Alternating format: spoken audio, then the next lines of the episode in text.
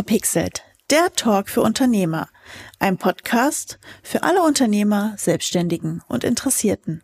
Von und mit Christina Albinus. Hallo ihr Lieben, da sind wir wieder mit einer neuen Folge Unverpixelt. Und heute habe ich jemanden zu Gast, der ein Thema mitgebracht hat, was irgendwie uns alle betrifft oder vielleicht auch nicht, hängt davon ab, in welcher aktuellen Lebenslage du gerade steckst, beziehungsweise äh, was du für Lebensziele auch hast. Denn äh, theoretisch brauchen wir alle ein Dach über dem Kopf. Und meine Gästin heute beschäftigt sich nämlich hauptberuflich mit dem Dach über deinem Kopf. Denn heute habe ich zu Gast Christine Krüger, Immobilienmaklerin und Homestagerin aus Dülmen. Hallo Christine. Hi. So, alle meine Gäste kriegen am Anfang ihre drei verrückten Fragen.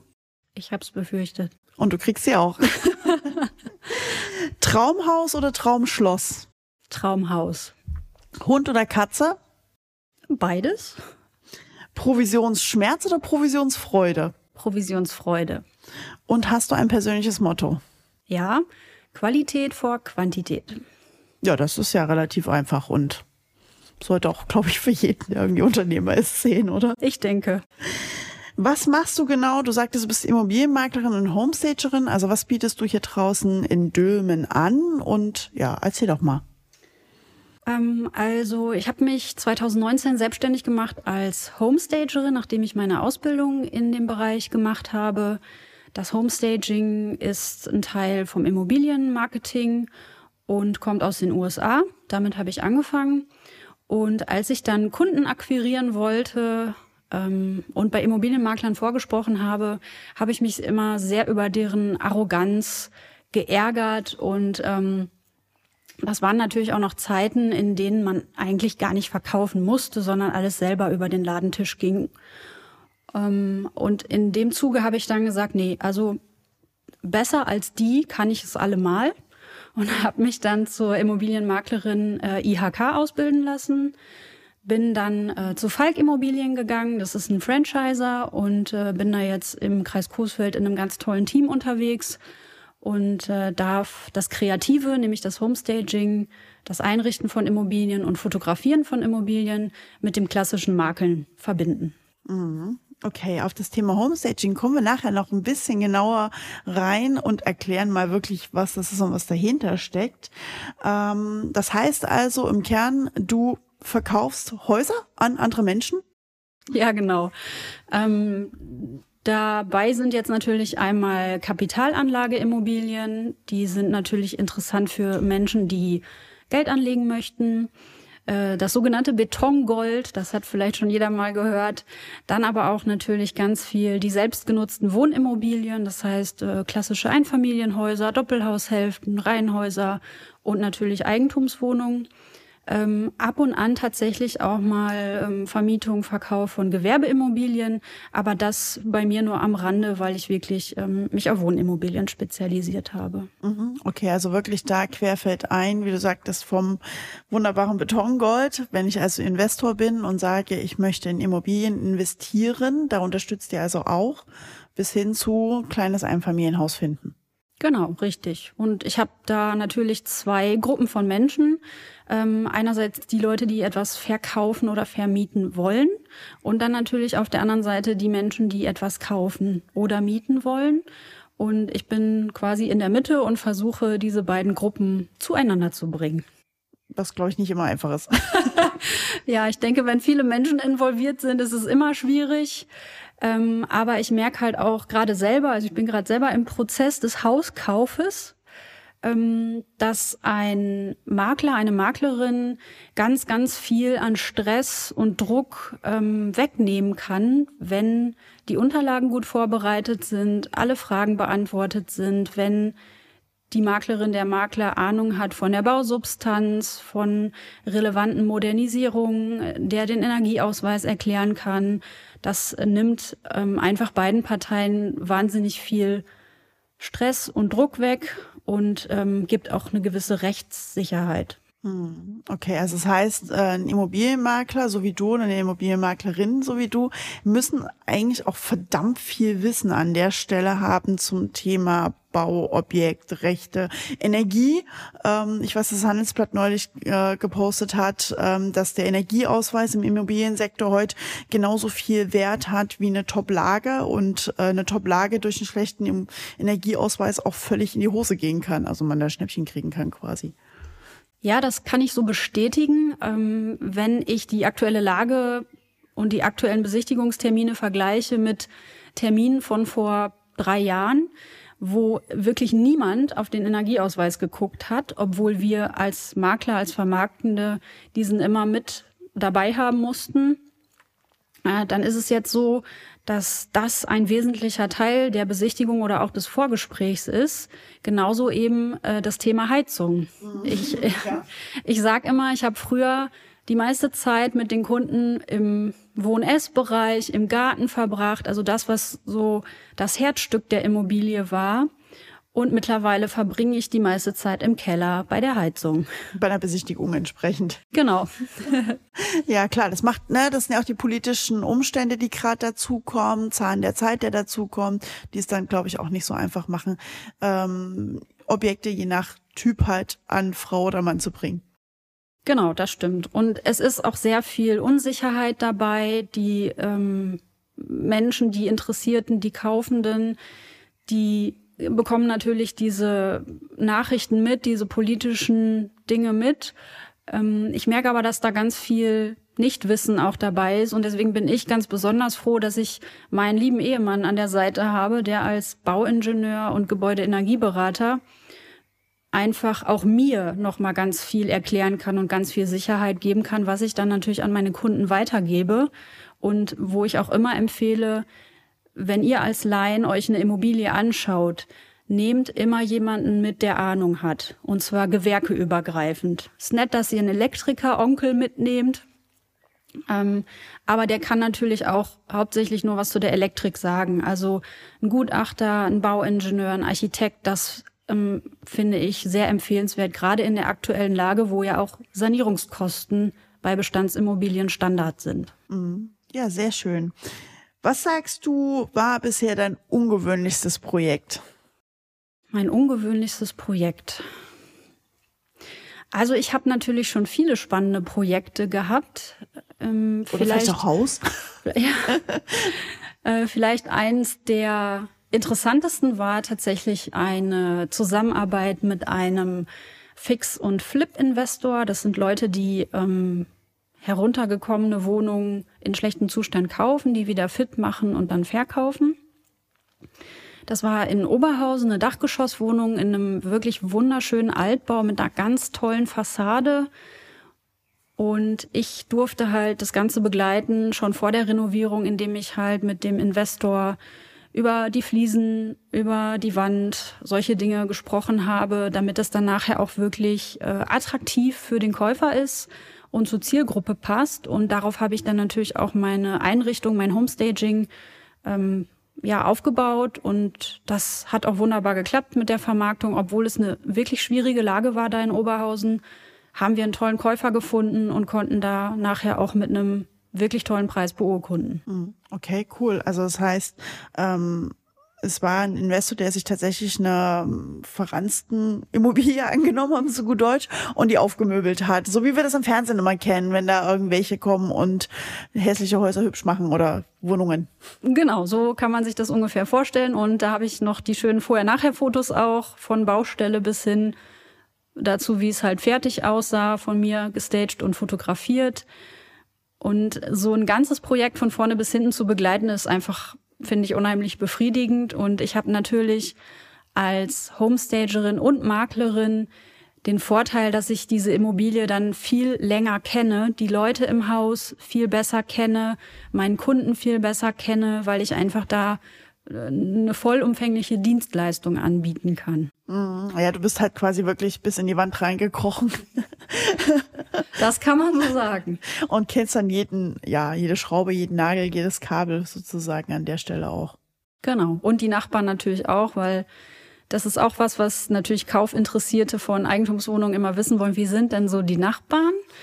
Und das ist natürlich eine Sache, die ich dann ganz gut beantworten kann, weil über so einen langen Zeitraum lerne ich die Nachbarn halt auch alle kennen, stelle mich auch vor und ähm, habe mehrere Kontakte jeweils und das gibt mir natürlich ganz viel Information. Mhm, natürlich macht er auch die Einschätzung, wer passt vielleicht auch rein in so ein Objekt hinterher. Ne? Also es merkt ja jeder, der schon mal irgendwie zur Miete gewohnt hat und vielleicht mehrfach umgezogen ist, wird auch merken, fühlt er sich in dem Haus, in dem Nachbarschaftsumfeld wohl ähm, oder nicht. Und gerade wenn ich Eigentum habe, lege ich mich ja irgendwie auch auf eine gewisse Zeit zumindest fest. Genau, das stimmt. Und da sind wir ja wieder beim Marketing. Ähm, wir definieren halt eine Zielgruppe. Die hängt natürlich, wie du gerade gesagt hast, auch davon ab, was ist es für eine Immobilie, was für Leute finde ich in der Immobilie vor. Ähm, wir versuchen möglichst das Ganze homogen zu halten, weil wir einfach gemerkt haben, dass Menschen mit Kindern nicht unbedingt mit Senioren zusammenpassen, weil die einfach unterschiedliche Bedürfnisse haben. Und das fließt alles mit ein. Und wenn ich meine Zielgruppe kenne als Maklerin, dann kann ich natürlich auch viel besser das Marketing machen für diese Wohnung eben. Mhm, okay. Auf das Marketing, wo ja auch dein Homestaging mit reinkommt, kommen wir auch gleich noch, weil ich habe noch zwei Fragen an dich. Zum einen, was sind so deine größten Herausforderungen in deinem Business bisher vielleicht sogar gewesen? Menschen. okay. Das ist klar und einfach. Ja, also ich bin ja jetzt in der Position, dass ich in der Mitte stehe zwischen den Verkäufern und den Käufern. Und ähm, in dieser Position möchte ich natürlich, dass ein Konsens gefunden wird, ähm, damit der Kauf überhaupt möglich ist. Und das ist natürlich schwierig, weil die beiden haben natürlich, diese beiden Gruppen haben auch unterschiedliche Interessen. Also der Verkäufer möchte natürlich einen möglichst hohen Verkaufspreis. Der Käufer möchte natürlich möglichst wenig für die Immobilie bezahlen. Das liebe Geld.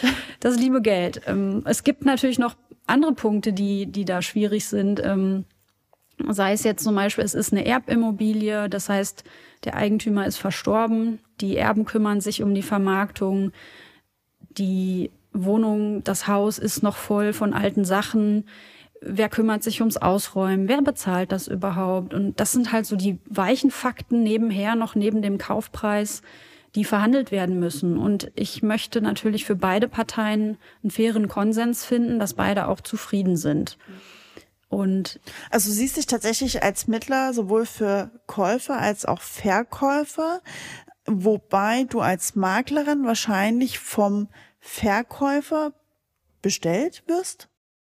Ähm, also das Gesetz ist da insofern eindeutig, dass es mehrere Möglichkeiten gibt. Ah, also wunderbar.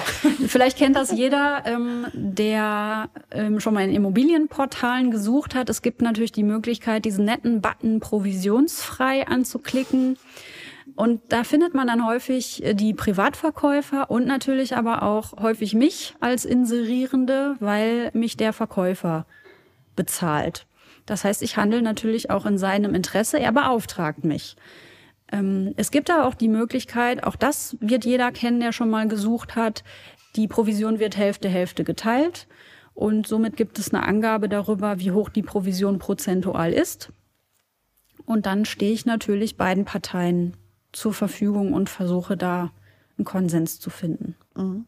Also das heißt, gerade wenn du halt beauftragt wirst von einem Verkäufer, müsstest du ja tendenziell mehr auf seiner Seite stehen, weil er dich am Ende des Tages bezahlt. Aber trotzdem, so wie ich dich kenne, ähm, versuchst du trotzdem für beide logischerweise das Beste rauszuholen. Aber ist man da nicht manchmal auch in einer schwierigeren Pattsituation? Ähm, also dadurch, dass es eben so klar geregelt ist, wer beauftragt mich und wer bezahlt mich überhaupt, ist es nicht schwierig. Und es ist wie beim Homestaging zum Beispiel, es ist auch eine Sache. Man denkt, okay, die Wohnung wird hübsch gemacht und eingerichtet, damit der Verkaufspreis höher ist. Das ist aber nur die halbe Wahrheit, denn ich habe durch meine Erfahrungen gemerkt, dass die Käufer auch sehr, sehr dankbar sind, wenn ihnen ein Objekt so präsentiert wird. Die können sich viel besser vorstellen, wie das möbliert aussieht. Oft ist auch die Frage, passt denn mein Bett oder mein Schrank hier rein? Das kann man durch Homestaging wunderbar darstellen. Und viele fragen auch, ob sie die Sachen dann übernehmen können, wenn sie einziehen. Und insofern habe ich da tatsächlich von beiden Seiten auch viel Wertschätzung erfahren, obwohl man meint, es wäre nur ein Tool für den Verkäufer. Mhm, okay, ganz spannend. Lass uns mal auf dieses Homestaging näher reingehen. Du hattest ja gesagt, du hast eine Ausbildung gemacht. Es kommt im Kern aus Amerika. Hört man ja auch schon am Begriff, äh, englischer Begriff. Was steckt dahinter? Was ist das? Und, und äh, was macht man damit, wenn es ein, also du hast davon gesprochen, irgendwie Räume einzurichten. Ähm, erklär mal, was ist das? Um mal einen Vergleich direkt zu Anfang zu bemühen, jeder, der sein gebrauchtes Auto verkaufen möchte, der wird das ja nicht mit äh, McDonalds-Tüte vermüllt, dreckig und mit vollem Zigarettenbecher ähm, fotografieren und ins Netz stellen, sondern der wird sich natürlich bemühen, das äh, sauber zu machen, das in die Aufbereitung zu geben, einen angenehmen Duft da drin zu haben, Flecken zu entfernen. Und das ist im Prinzip das, was wir oder was ich mit der Immobilie mache. Ich ähm, sorge dafür, dass die für den Verkaufsprozess einfach präsentabel ist. Und das ist natürlich sowohl für die Fotos der Fall dann, als auch für die Besichtigung. Das heißt, ich, ähm, also ich erstelle ein Möblierungskonzept und ein Dekorationskonzept passend zur Zielgruppe, stelle aus meinem Lager dann die entsprechenden Möbel, Textilien, Pflanzen und so weiter zusammen die werden dann in die Immobilie verbracht und ich richte die Immobilie ein mit Bildern, mit allem Möglichen. Das heißt, du hast ein ganz persönliches IKEA-Möbelhaus. ja, nur dass ich da selber Ordnung halten muss. Also. Hm. Genau, und ähm, wenn es eingerichtet ist, dann mache ich eben Fotos, also Immobilienfotografie, ist ein ganz wichtiges Thema, denn Bilder verkaufen, das muss ich dir ja nicht sagen. Nee. Äh, das der, Auge ist mit sozusagen. Genau, genau. Und äh, da hebt man sich mit einer gestagten Wohnung oder Haus einfach sehr von den Immobilieninseraten ab, die sonst so auf dem Markt sind und wird schon in der Ergebnisliste vom Immobilien Scout einfach viel besser gefunden und auch deutlich mehr angeklickt. Mhm, okay, ähm, viele Bilder sind da ja immer so ein Faktor. Also wenn man so bei Immobilien Scout selber durchscrollt und da mal sagt, hey, guck mal, da ist ein Objekt, oh, 20 Bilder, cool, klicke ich mir erstmal alle durch und gucke erstmal, was ist. Oder fünf Bilder ist ja schon so ein Fakt, ähm, ob ich viel oder wenig drinne habe. Ähm, aber du hattest zwischendurch auch gesagt, dass ähm, Homestaging ja nicht nur das hübsche Einrichten ist und auch nicht nur die Bilder, die du noch zusätzlich mitmachst, sondern es hat auch noch eine Wertsteigerung dahinter. Genau. Und ich denke, das kann man auch ganz gut verstehen. Ähm, da bemühe ich jetzt einfach nochmal einen Vergleich. Ähm, und zwar das Auto wieder. Wenn ich das Auto in dem Zustand verkaufe, wie ich es verlassen habe zuletzt, dann wird der Käufer natürlich ähm, ja, den Eindruck haben, dass diese, dieses Auto nicht sehr gepflegt worden ist. Und das gilt nicht nur für den Innenraum, sondern auch insgesamt vernachlässigt worden ist. Und ja, das ist natürlich eine Sache, die wertmindernd ist. Genauso ist es aber auch so, wenn das Auto in gutem Zustand ist, wenn es ähm, sauber ist, wenn es gut riecht und so weiter, dann ist das natürlich wertsteigernd, weil natürlich der ähm, Käufer nicht unbedingt eine Basis hat, da großartig runterzuhandeln, weil er sieht da ein Top-Fahrzeug. Mhm. Jetzt, jetzt könnte man ja böse Zungen behaupten, du kaschierst dann die Schönheitsflecken, die man ja eigentlich dann vielleicht bei einem, ich sag jetzt mal, hohen Objektzustand sehen würde. Mhm. Also es ist äh, im Ehrenkodex der DGHR, das ist die Deutsche Gesellschaft für Homestaging und Redesign, festgeschrieben und für jeden Homestager, Homestagerin verpflichtend, dass keine Mängel kaschiert werden. Das heißt, wenn Mängel da sind, sichtbar, dann muss ich diese offen lassen. Und ich, die ja dann auch als Maklerin vor Ort ist oder da ist, ähm, finde das sowieso sehr wichtig. Denn ich möchte auf keinen Fall, dass Kunden etwas kaufen, was bewusst verdeckt worden ist. Mhm. Es kann immer sein, dass bei Bestandsimmobilien Dinge aufkommen, die man einfach nicht gesehen hat vorher, weil man dann doch die Holzvertäfelung runterreißt oder so. Das ist natürlich was anderes, aber es ist, ähm, es ist definitiv so, dass wir ganz bewusst das nicht machen. Ansonsten ähm, ist es einfach so, es ist ja hübsch gemacht. Es, es sagt ja auch keiner, dass der Adidas-Schuh im Schaufenster, der hübsch beleuchtet ist und wo ein bisschen Deko drumherum ist, dass das Augenwischerei ist. Das stimmt. Das ja. ist einfach die Art der Präsentation. Ähm, genauso wie vielleicht ein, ein Schuh, der zusammengebunden auf dem Aldi-Krabbeltisch liegt, leider nicht so eine gute Präsentation erfährt, obwohl er vielleicht von der Qualität her gar nicht so viel schlechter ist als Nike oder Adidas im toll ausgeleuchteten Shop. Mhm. Okay, also das heißt einfach nur tatsächlich die Immobilie im wahrsten Sinne des Wortes ins rechte Licht rücken, ähm, ihre Vorzüge zeigen und wie du auch sagtest schon, ähm, Raumverhältnisse geben, weil dadurch, dass du Möbel ja auch reinstellst tatsächlich, kriegt man auch ein Verhältnisgefühl, weil jeder von uns hat schon mal einem leeren Raum gestanden, sich gedacht, oh Gott, ist der klein ähm, oder sich gedacht, oh Gott, ist der groß und im Umkehrschluss, sobald seine Möbel drinnen standen, festgestellt, oh, er ist zu groß oder er ist zu klein für meine Möbel. Genau, das ist halt auch ein Thema. Für mich ist das immer sehr schwierig nachzuvollziehen, weil ähm, sonst hätte ich wahrscheinlich die Ausbildung zur Homestagerin nicht gemacht, aber ich konnte mir das immer sehr gut und sofort vorstellen. Ich habe immer sofort Ideen, wie man da was umsetzen kann. Aber tatsächlich ähm, soll das bei über 80 Prozent der Menschen nicht so sein. Und ohne jetzt äh, das Geschlecht irgendwie äh, zu wissen, genau, äh, sind die meisten davon die Männer. Ja, Gut, die Frauen haben ja oft auch ähm, die in vielen Haushalten einfach auch oft die Aufgabe oder übernehmen selber die Aufgabe der Einrichtung. Ähm, nicht umsonst wird im Autohaus immer erstmal gefragt, hat ihre Frau zugestimmt, das Auto zu kaufen. Ähm, ist ja meistens so, am Ende des Tages ist ja tatsächlich so viele Geldentscheidungen und große Geldentscheidungen. Und gerade im Immobiliensegment reden wir jetzt ja nur nicht von 100, 200 Euro, sondern eher von Hunderttausenden. Ähm, da gibt's ja auch ganz andere Entscheidungen, die dahinter stecken. Und da sollte es ja am Ende auch wirklich passen, oder? Genau, das ist auf jeden Fall mir besonders wichtig. Als Makler, Maklerin hat man ja einfach am Anfang einen schweren Stand, weil Makler sehr in Verruf geraten sind. Mhm. Ich kann das auch nachvollziehen, weil es natürlich auch viele, viele schwarze Schafe gibt in diesem relativ unreglementierten Berufsfeld. Ähm, aber ich möchte einfach, dass Kunden mich weiterempfehlen, dass ich mich hier in Dülmen ähm, so bewegen kann, dass ich nicht äh, alle zwei Meter über jemanden stolper, der sagt, was hat die mir für eine Immobilie verkauft, die wusste doch, da ist irgendwas faul. Und insofern ist mir das ganz, ganz wichtig, dass meine Kunden, sowohl Verkäufer als auch Käufer, wirklich nachhaltig zufrieden sind. Mhm. Ähm diese Nachhaltigkeit, wie du sagtest, der, der Immobiliensektor oder die Immobilienmaklerei hat ja nun keinen besten Ruf. Ähm, ich selber hatte einen Makler, als wir unser Haus gekauft haben, er war okay, sagen wir es mal so.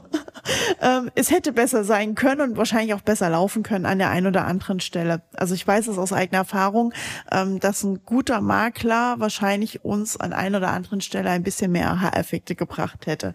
Ähm, was würdest du sagen, gerade an, an die Zuhörer da draußen, wären so Faktoren, wo du sagst, daran erkenne ich einen guten Makler, mal als Verkäufer oder Käufer oder wollen wir das splitten? Kann ich das zusammenfassen?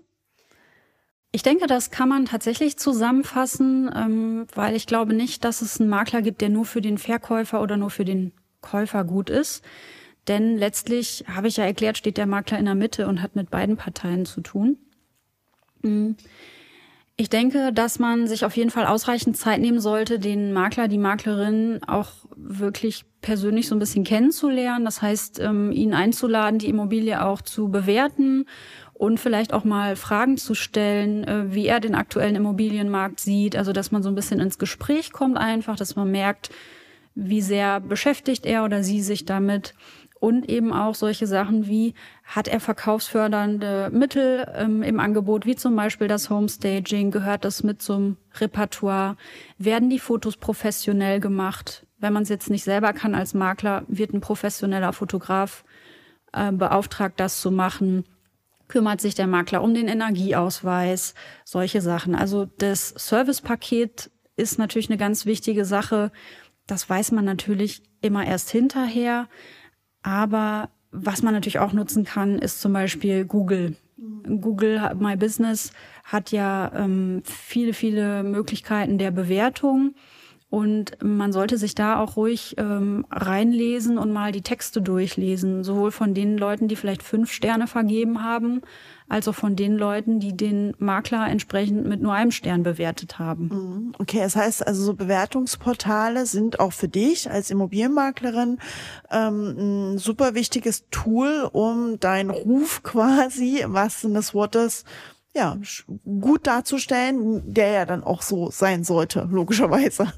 Genau, auf jeden Fall. Das ist super, super wichtig. Äh, Gerade Google nutze ich ganz viel, aber auch Instagram, weil eben, wie ich ja gerade schon sagte, der Beruf des Maklers, der Maklerin, ja, ich glaube, da, dahinter kommt nur noch der Versicherungs Mensch. Mensch. Ja. ähm, und von daher, ähm, ja, muss ich einfach sagen, tue Gutes und schrei es in die Welt hinaus. Und das Wichtigste ist ja, dass man Testimonials vorweisen kann und natürlich auch die Kunden privat dem Nachbarn, dem Freund, dem Arbeitskollegen ähm, weiterempfehlen. Also Empfehlung ist super, super wichtig. Und da komme ich wieder zurück auf die Kundenzufriedenheit. Ich habe überhaupt kein Interesse daran, irgendwelche Mängel zu verdecken oder irgendwie ein schlechtes Geschäft abzuschließen, weil das fällt mir nachher auf die Füße. Mhm, okay, das ist ja so ein bisschen eingangs dieser Provisionsschmerz und Provisionsfreude. Ja, den Schmerz habe ich mir aus einer bekannten Maklerwerbung geklaut, weil ich weiß, dass du sie sehr gerne hast. Ähm, ist ja dann auch sowas, was ja die Leute dahinter sehen. Also gerade oft bei den Verkäufer, die, oder den Käufern, nicht den Verkäufern, sondern den Käufer haben ja oft das Problem, sie sitzen vor vollendeter Tatsache, da ist ein Makler, der wird dem vor die Nase gesetzt, so frei nach dem Motto friss oder stirb, ähm, habe ich ja relativ wenig Handhabe, dann zu sagen, nee, sorry, ich mag dich aber nicht. Ich weiß, dass es in anderen Ländern komplett anders geregelt ist. Ähm, da hat man viel, viel mehr Handhabe. Wie siehst du das? Würdest du dir wünschen, solche Regelungen aus anderen Ländern vielleicht auch in Deutschland zu haben? Also da muss ich sagen, habe ich mich bisher ein bisschen zu wenig mit beschäftigt, wie es da in den anderen Ländern läuft. Ich habe gehört, dass es auf Mallorca in Spanien so ist, ähm, dass dort ein Objekt nicht nur an einen Makler gegeben wird, exklusiv, sondern viele Makler das vermarkten. Ich bin mir nicht sicher, ob das ob das gut ist, aber wie gesagt, da müsste müsste man einfach noch mal genauer gucken. Ich denke, ja, da tue ich mich ein bisschen schwer tatsächlich. Ich, ich hoffe einfach, dass sich Qualität durchsetzt und dass es so ist, gerade im aktuellen Markt, dass vielleicht auch einige der Makler, Maklerinnen aufgeben, die ähm, keine gute Performance abgeliefert haben und dann natürlich auch ja der Markt offener ist für die Leute, die wirklich eine gute Dienstleistung machen. Klassische Marktbereinigung. Also. Genau. ähm, ich würde noch mal ein bisschen zu dem Thema äh, Eingangs zurückkommen, was du erwähnt hattest. Ähm, du hast 2019 dich ähm, selbstständig gemacht in dem Bereich. Und das hat sich in den letzten Jahren sehr, sehr viel verändert. Ähm, ich gehe mal davon aus, dass Corona reingespielt hat, dass jetzt die Energiekrise, wie wir es ja schon hatten und wie du es schon erwähnt hattest, ja auch reinspielen. Ähm, was glaubst du, was sich jetzt in den nächsten Monaten, Jahren vielleicht noch für dich verändern wird im Bereich Immobiliensegment? Wenn wir mehr Häuser, weniger Häuser kriegen, wird Beton Gold Beton Gold bleiben oder wird Beton bald Diamant sein? Auch schwer zu beantworten. Also ich, ähm, ich rate immer davon ab, da irgendwelche Spekulationen anzustellen, weil da kommen einfach so viele Faktoren zusammen, wie sich der Zinsmarkt ändert. Das hängt ja unter anderem von der Weltwirtschaft teilweise ab und das zu überblicken finde ich sehr, sehr schwierig. Was natürlich ähm, ein Thema ist, das den deutschen Immobilienmarkt sehr beeinflusst, ist, dass der soziale Wohnungsbau äh, deutlich zurückgefahren ist, dass einfach Wohnungen, Wohnraum fehlen wird. Also es fehlt ja aktuell schon und es wird in Zukunft auch nicht besser werden, ähm, weil wir natürlich auch Zuwanderung haben durch diverse ähm, ja, Ereignisse. Und der Bedarf an Quadratmetern pro Person wird auch immer größer über die Jahrzehnte. Und insofern muss man sagen, dadurch, dass eine Verknappung da ist, glaube ich nicht, dass die Immobilienpreise deutlich nach unten gehen werden. Okay, also wer noch eine Immobilie kaufen will und wahrscheinlich sogar verhältnismäßig günstig, gerade auch bei diesem Zinssatz, sollte jetzt zuschlagen, als noch vier, fünf Jahre wahrscheinlich zu warten. Ich würde schon sagen, dass es nie den perfekten Zeitpunkt gibt, eine Immobilie zu kaufen, weil die Leute, die ja zu einer 1% Zinsphase gesagt haben, nee, ich kaufe nicht, das ist mir alles zu teuer, was am Markt ist, die werden sich jetzt wahrscheinlich in den Hintern beißen bei 4% Zinsen. Und die Objekte sind ja nicht wesentlich günstiger geworden. Ähm, von daher war das eine absolute Fehleinschätzung. Und ich tue mich da immer sehr schwer, in die Zukunft zu gucken. Keiner weiß, was kommt. Und ich finde immer, man sollte seinen Immobilienwunsch mit seinem Finanzierungsberater, mit der Bank besprechen. und dann schauen, ist es realistisch für mich? Kann ich das gut stemmen im Monat? Und dann eben zu sagen, okay, dann suche ich jetzt halt in dem Preisbereich oder nicht. Das ist das Einzige, wonach ich mich richten würde. Mhm. Also dann kann ich als Suchender aber auch zu dir kommen und sagen, hey Christine, ich suche ein Haus äh, mit den, den und den Faktoren oder eine Wohnung oder was auch immer. Und du hast dann aber auch aus deinem Bestand ein entsprechendes Portfolio, was du dann den potenziellen Käufern anbieten kannst. Oder ich komme einfach zu dir als Verkäufer und sage, hey Christine, ich habe dein Haus, ich will das loswerden. Genau, also sowohl äh, Verkäufer als auch Käufer können ähm, reinschneien bei mir. Es ist natürlich so, dass wir ähm, für den Käufer oder für den Suchenden nicht immer das Passende dabei haben, weil Immobilien sind so unterschiedlich und so individuell, dass das natürlich sehr schwer ist, da einfach äh, eine Immobilie aus dem Hut zu zaubern. Natürlich habe ich den Vorteil dadurch, dass ich ähm, an Falk Immobilien angeschlossen bin, dass ich auf ein großes Portfolio an Immobilien zurückgreifen kann, nicht nur hier im Kreis Coesfeld, sondern eben auch deutschlandweit und auf Mallorca.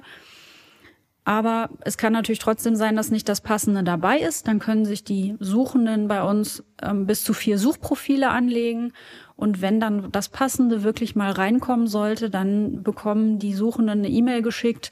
Und zwar ähm, äh, vor der Veröffentlichung, so dass die bei uns eingetragenen Kunden einfach auch einen zeitlichen Vorteil haben. Also quasi so ein Exklusiv-Info bekommen, hey, da ist was Neues, bevor es die Weltöffentlichkeit erfährt. Ja, genau, richtig.